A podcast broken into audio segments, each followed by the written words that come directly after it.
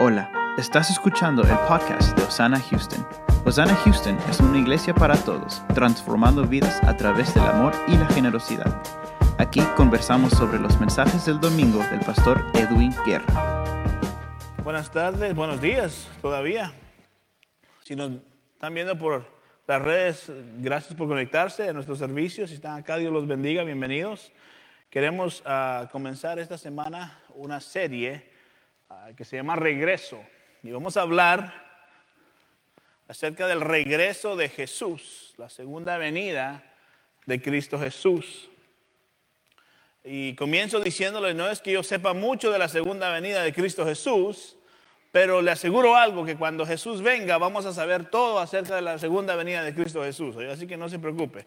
Vamos a indagar lo que, lo que sí está presente en la palabra de Dios y vamos a estudiar eso. Pero antes de entrar a ese tema de la segunda venida de Cristo Jesús, del regreso de Jesús, quiero que hablemos hoy acerca de nosotros, de cómo nosotros, el cuerpo de Cristo, podemos regresar a Dios y cómo la gente que conoce de Dios tiene que regresar a Dios. Y quiero que ahí nos enfoquemos nosotros en esta mañana. La primera pregunta que voy a hacer es, ¿dónde estamos nosotros? ¿Dónde está usted como seguidor de Cristo Jesús en su relación con Dios? ¿Dónde está el cuerpo de Cristo en su relación, en nuestra relación con Dios? La pregunta que sigue es esta, ¿por qué el pecado es tan aceptable o tan frecuente en la sociedad y se ve como algo normal.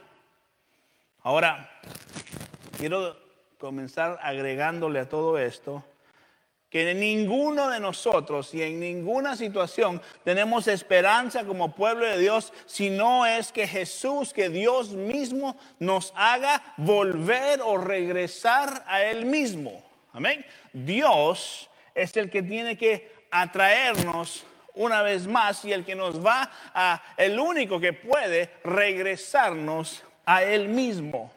Si se recuerda, y por semanas ya hemos hablado de esto, en el libro de Romanos 3:11 hay una parte donde dice, nadie está buscando a Dios. Y el verso 12 inmediatamente dice, nadie hace el bien ni uno solo. Entonces, no es sorpresa lo que se está viviendo hoy en día. De que la gente, aún el pueblo de Dios, sus corazones estén fríos para con Dios. Y la única, por favor escuche esto, esperanza que tenemos es que Dios mismo nos atraiga y nos regrese a Él mismo. Y ahorita vamos a ver unos versos que respaldan esto. Hay personas que dicen, yo quiero a Jesús, pero no quiero, no quiero tener nada que ver, no quiero tener nada con la iglesia en sí. Porque me han herido, porque son hipócritas, por etcétera, etcétera, etcétera. Entonces, esa persona no quiere, la gente que dice, quiero a Jesús, pero no quiero a la iglesia, son personas que no quieren al Jesús de la Biblia. Porque Jesús y la iglesia son uno. No puede ir ni el uno ni el otro. Jesús murió por su iglesia. Amén. Entonces es necesario que usted entienda que Dios, que Jesús y la iglesia son uno. El que la persona que le diga a usted, yo, yo tengo una relación con, con Jesús, no, no, necesito ir a la iglesia, no es el mismo Jesús de la Biblia el que ellos están buscando. Jesús y su iglesia son uno. Jesús regresa por su iglesia. Efesios 5:32. Le voy a dar un tiempo que busquen su Biblia hoy. Efesios 5:32 nos reafirma esto, donde dice, eso es un gran misterio, pero ilustra la manera en que Cristo y la iglesia son uno. Nunca, si alguien le habla de Jesús, una relación con Jesús, pero no participan en comunión con el cuerpo de Cristo, esa persona no, en realidad no conoce al Jesús de la Biblia. Jesús y la iglesia son uno. Amén. No podemos tener una o la otra, tenemos que tener los dos. Entonces, ¿cuál es la única esperanza que como pueblo de Dios, como hijos de Dios tenemos nosotros? La respuesta está en el libro más triste de la Biblia. ¿Cuál es el libro más triste de la Biblia? Lamentaciones. Así que váyase al libro de lamentaciones, en el Antiguo Testamento, y usted dirá, ¿qué tipo de prédica vamos a escuchar hoy? Le aseguro que no va a ser una larga, va a ser corta, pero quiero que nos enfoquemos en los siguientes versos. En este tiempo Dios mismo había castigado a su pueblo, al pueblo de Jerusalén, y los había castigado por una razón. Lamentaciones capítulo 1, verso 5 dice lo siguiente. Sus opresores son ahora sus amos, dice, y sus enemigos prosperan, porque el Señor, o sea, Dios mismo, el Señor castigó a Jerusalén, dice, por sus muchos pecados. Sus hijos, dice, fueron capturados y llevados a tierras lejanos. Esto era una situación muy, muy difícil. No se veía nada bien para el pueblo de Israel, que Dios mismo los había castigado por la causa de su pecado.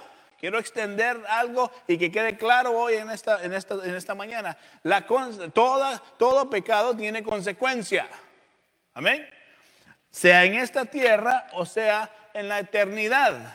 Esto es lo que está diciendo Lamentaciones 1.5. Porque el Señor castigó a Jerusalén por sus muchos pecados.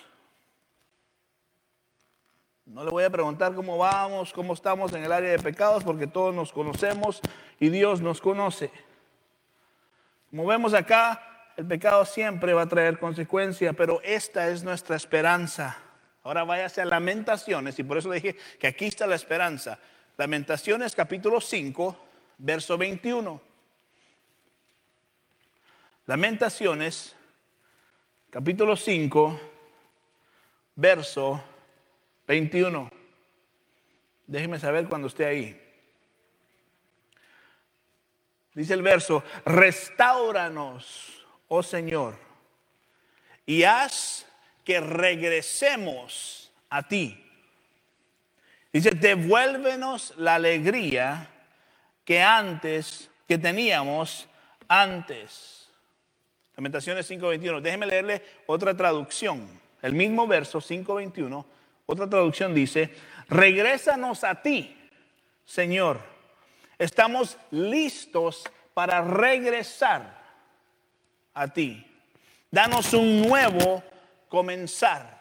Ahora, esta es nuestra única esperanza, y ahorita lo aclaro, que Dios mismo, escucha esto, nos regrese a sí mismo. Le voy a dar otra noticia, lleno de noticias hoy.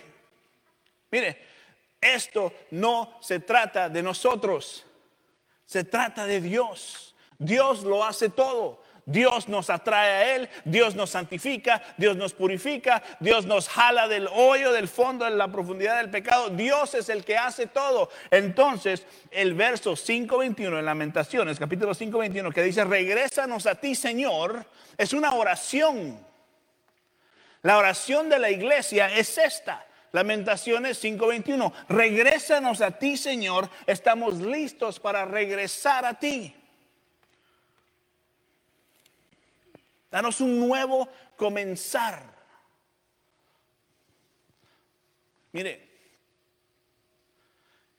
sin que Dios sea el que nos atraiga a Él mismo, estamos perdidos porque ninguno de nosotros, Romanos 3:11, busca a Dios. Ninguno de nosotros hace el bien, Romanos 3:12. Ninguno de los seres humanos de la tierra está deseando a Dios como debe desear a Dios. Y por eso la oración tiene que ser, Señor, sé tú el que me regrese a ti mismo. La esperanza que tenemos es que Dios y su gracia y su misericordia se extiendan nuevamente a nosotros. Amén. Si se recuerda, Jesús le dijo a Pedro en el libro de Lucas lo siguiente, váyase a Lucas, ahora regresa al Nuevo Testamento. Jesús le habla a Lucas, perdón, a Simón en el libro de Lucas, capítulo 22, versos 31 y 32.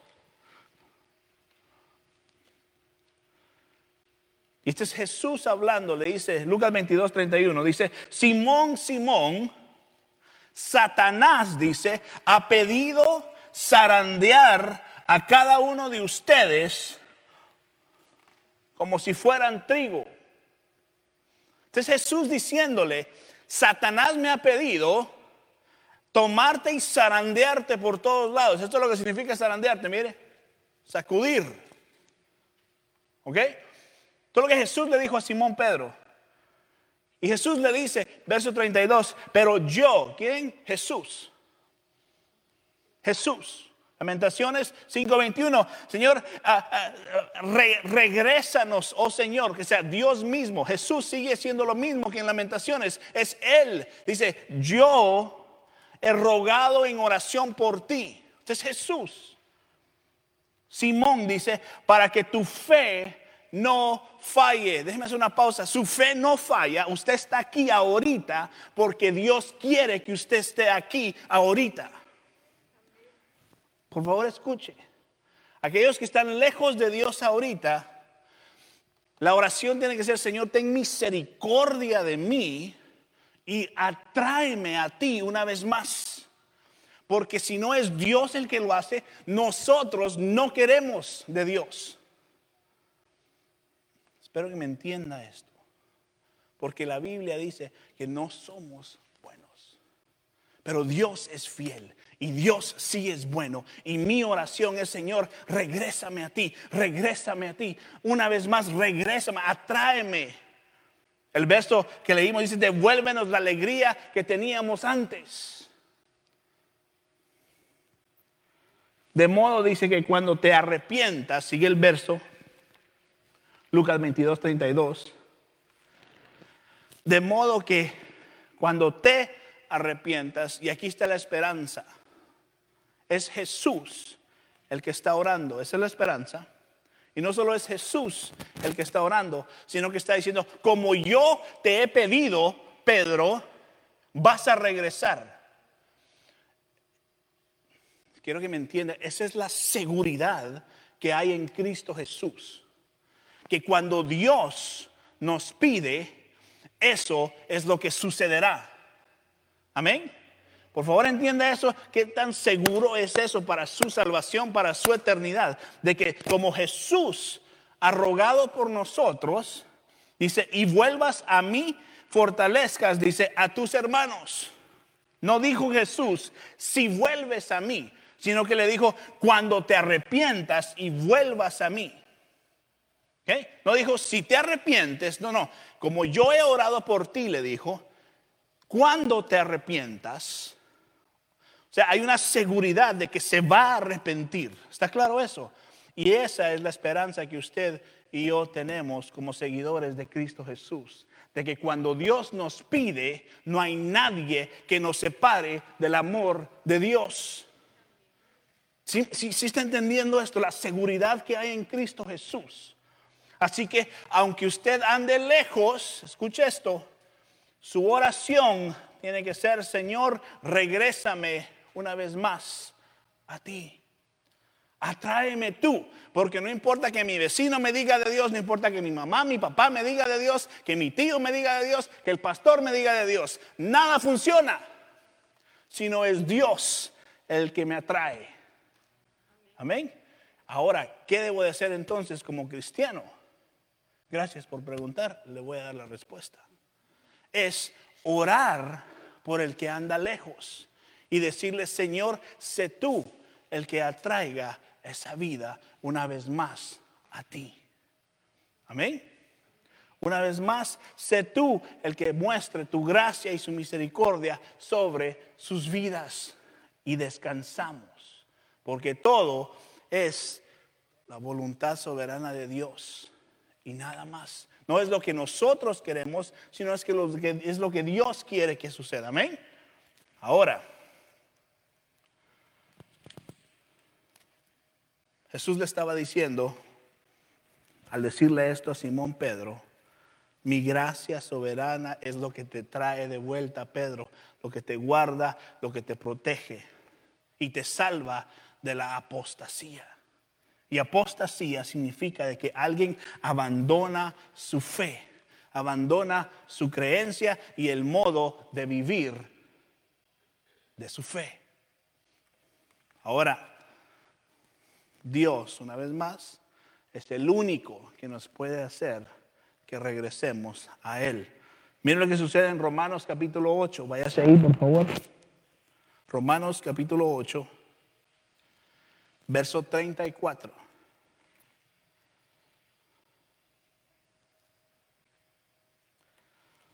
Y esta es la única esperanza que tenemos para seguir perseverando en nuestra fe. Es que Él intercede por nosotros. Entonces dice, ¿quién nos condenará? Verso 34 de Romanos 8. Nadie dice, porque Cristo Jesús, Cristo Jesús murió por nosotros y resucitó por nosotros. Y está sentado, dice, en el lugar de honor a la derecha de Dios. Y esta es la esperanza que usted tiene. E intercede por nosotros. Amén. Jesús está intercediendo una vez más porque usted está acá, porque yo estoy acá, porque el cuerpo de Cristo persevera, es porque Jesús está intercediendo por el cuerpo de Cristo. Jesús causa, Jesús causa que regresemos a Él. Él está abogando, intercediendo por los suyos. Esto quiere decir los que ya le pertenecen a Él. Si se recuerdan, Jesús dijo, Señor, que ninguno de los que me distes se pierdan. Amén. Y ninguno de los que Dios le dio a Jesús se perderán porque Él está intercediendo por ellos. Lo he dicho cien veces acá, la señal, la señal más clara de un cristiano que tiene su eternidad segura es de aquel que persevera en su fe. No es que pasó al frente y dijo una oración de 30 segundos de Señor, sálvame porque no me quiero ir al infierno. Eso no salva, no es lo que salva a las personas. Lo que salva al creyente es que su fe Amén. Esté puesta en Cristo Jesús y que haya evidencia de que ahora ya no es la misma persona y ahora está esforzándose en su fe, buscando la santidad todos los días de su vida. Amén. Esa es una evidencia clara de una persona que ama a Dios sobre todas las cosas. Amén. Concluyo con esto, ya mero. Les dije que iba a ser rápido. Vaya al libro de Judas, solo es un capítulo. Si yo voy al libro de Judas, vamos a leer dos versos. Verso 24 y verso 25. Y deme una confirmación que ya está ahí. Judas está casi al último.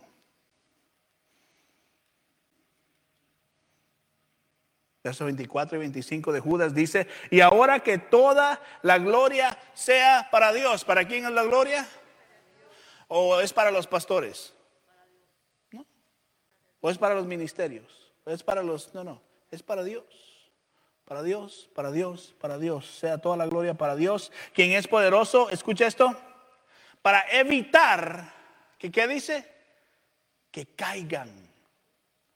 Por favor, escuche esto quien es poderoso para evitar que caigan. ¿Quién es el que permite que no caigamos? No es su perseverancia, es Dios quien permite que usted siga perseverando. ¿Se entiende qué tan buenas noticias son esas? Que no depende de usted, Y no depende de lo que yo pueda hacer, sino que es porque Dios es bueno y misericordioso, que por eso yo puedo perseverar en Él. Esa es la magnitud del amor que Dios tiene para usted y para mí, que no se trata de nosotros, sino que Él dice, toda la gloria sea para Dios, quien es poderoso para evitar que caigan, dice el verso 24, y para llevarlos sin mancha, dice, y con gran alegría a su gloriosa presencia. Es porque Él es bueno, es porque Él lo va a hacer, es porque Él es el único puede hacerlo. Y verso 25 termina diciendo que toda la gloria sea para Él, que es el único Dios, nuestro Salvador por medio de Jesucristo nuestro Señor. Una vez más, toda la gloria, la majestad, el poder y la autoridad le pertenecen a Él desde antes de todos los tiempos, en el presente y por toda la eternidad, dice. Amén. Todo, todo se trata de Él. Por favor, su salvación no es a través de obras, su salvación es porque Dios lo rescató de la muerte. Amén. Y lo pone en una posición que usted puede perseverar ahora en su fe y buscar a diario la santidad, la renovación de su mente, ¿sí entiende? Esa es la evidencia más clara de un verdadero cristiano que está perseverando si usted conoce a alguien que le dice, ay, ya no, ya no, ya no tengo ganas de nada la iglesia, esa persona necesita, necesita doblar rodillas. Porque está en peligro de perder completamente la oportunidad de tener una eternidad con Cristo Jesús. Usted y yo que persevera, tenemos asegurados, escuche esto, asegurados porque Dios puede, no porque nosotros podemos, porque Dios puede y quiere nuestra eternidad en Cristo Jesús. Pero ¿qué pasa si peco, pastor? ¿Qué pasa si la riego? Persevere. Levántese y persevere. Entonces puedo seguir pecando y levantándome y pecando. Que Dios lo ayude si piensa así. Escuche por favor, el que persevera, el que persevera muestra frutos de que Dios ha hecho algo en sus vidas. No regresa de donde Dios lo ha sacado. Y no le estoy diciendo que vivimos una vida perfecta porque sería hipócrita yo pararme aquí y decir eso. No se trata de eso. Se trata de que estamos perseverando porque amamos a Dios y lo que Él ha hecho por nosotros. No porque quiero agradar a Dios y lo puedo impresionar con mis buenas acciones. Porque ninguno podemos impresionar a Dios con nuestras buenas acciones. Porque solo Él es bueno, dice la Biblia. Y ninguno de nosotros busca a Dios como debe de buscar a Dios.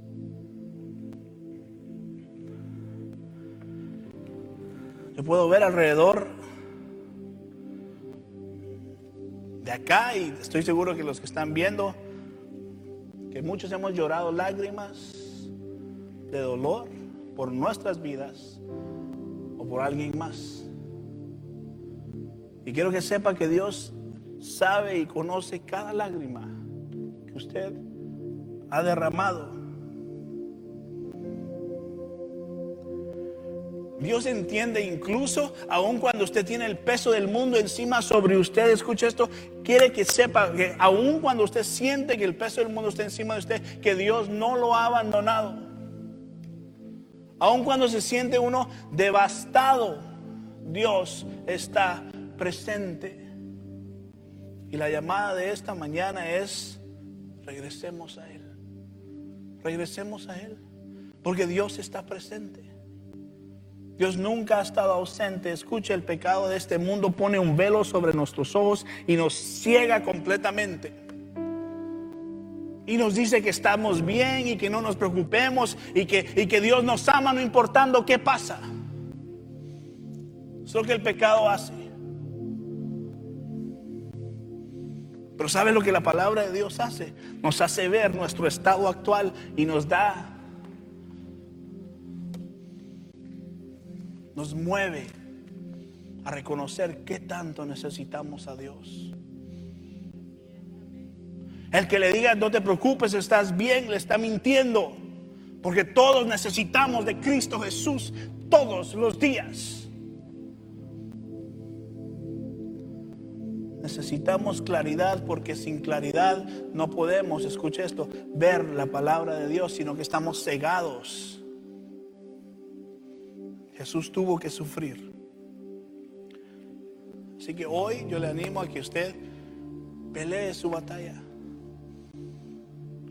Cualquiera que sea su batalla en su vida personal o alrededor de usted, pelee su batalla, corra su carrera. Escuche esto. Persevere hasta el final. Porque en el final Dios nos dará la victoria. Porque Dios, porque usted y yo servimos a un Dios de victoria. No servimos a un Dios que pierde batallas, servimos a un Dios que siempre ha ganado batallas. Jesucristo es su esperanza, Jesucristo es mi esperanza, Jesucristo es la esperanza de un mundo que se está muriendo sin Cristo Jesús. Mire, usted y yo somos la iglesia. Y la oración debe de ser la de Lamentaciones 5:21. Regrésanos a ti, Señor. Regrésanos a ti, Señor. Estamos listos a regresar. Dice, danos un nuevo comenzar. ¿Qué esperamos? No hay nada afuera en el mundo que sea mejor que estar en la presencia de Dios. Nada. No hay nada que nos satisfaga, que, que satisfaga nuestra vida hasta una eternidad más que Cristo Jesús. Todo lo demás es temporario. Todo lo demás se acabará. Pero Cristo, en Cristo, usted tiene su eternidad segura. Amén. Muchas gracias por escuchar el podcast de Osana Houston. Si tiene alguna pregunta o petición de oración, no dude en enviarnos un correo electrónico a info at. Síguenos en Facebook e Instagram como at Osana Houston. Si desea dar un aporte, visite nuestra página web osanahouston.org.